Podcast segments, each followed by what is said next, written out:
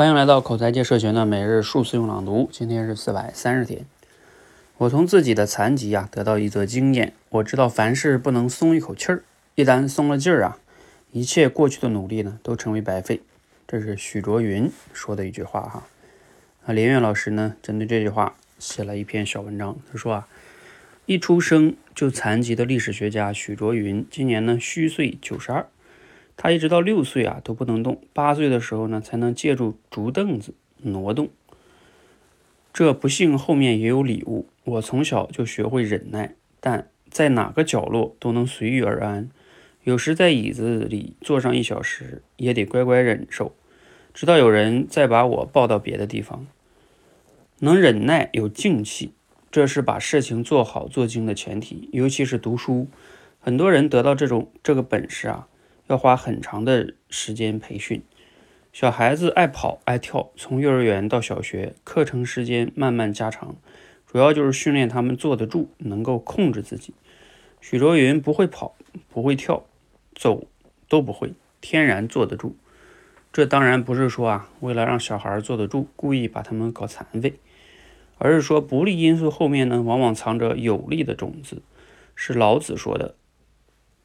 呃，福祸相依，也是现在说的以问题为导向，解决问题就是得到发展，战胜不利就是得到有利。残疾是一个人不利因素的可视化。如果我们精神上的脆弱、退缩、缺乏定力、没有恒心都可视的话，可能没有一个人不是残疾人，程度不同而已。正常人做的更差的是。我们往往没有在这些残疾的逼迫下生出能力，没有把不利转化为有利，把问题变成发展，战胜一切残疾。可视的、不可视的方法就只有一个，如许许卓云所说的：“不可松劲儿。”好，连岳老师写的小文章哈。啊，这段话呢，核心思想啊，应该是我觉得可以概括两个。就是面对一些 不利的条件，像残疾啊，甚至是一些不可视的哈，有连云老师也称之为残疾，能不能把它转化成机会？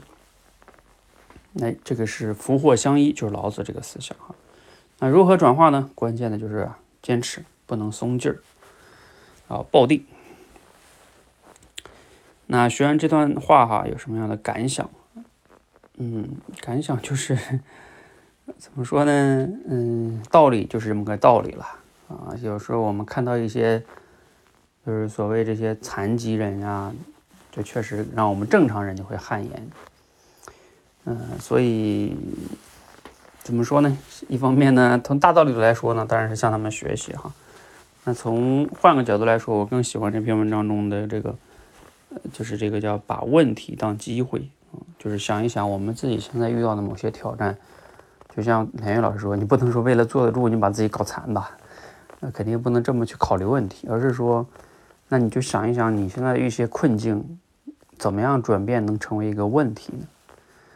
啊，比如说随便举几个例子哈，你说啊，你现在有很大的什么金钱上的压力，你有金钱的压力，确实没有实现财富自由，但是可能也能让你比较静下来，去好好的工作，好好的赚钱。人也有了目标，是吧？如果说你想一想哈，你突然间实现财富自由了，再也不用赚钱的问题了，其实有时候想想还挺可怕的。你你干什么呢？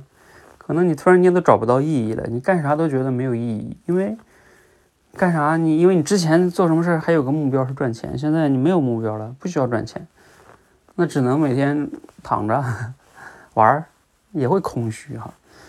所以他就是说这个事儿，任何事儿它都有它的意义所在。看你怎么看。好，联系我们具体的生活，就是咱们思考一下，咱们现在遇到有什么样的问题呢？啊，结合这个问题，如何把它转化成一个我们可发展的机会，值得我们思考。好，欢迎和我们一起每日数字用朗读，持续的升级认知，才能练好口才。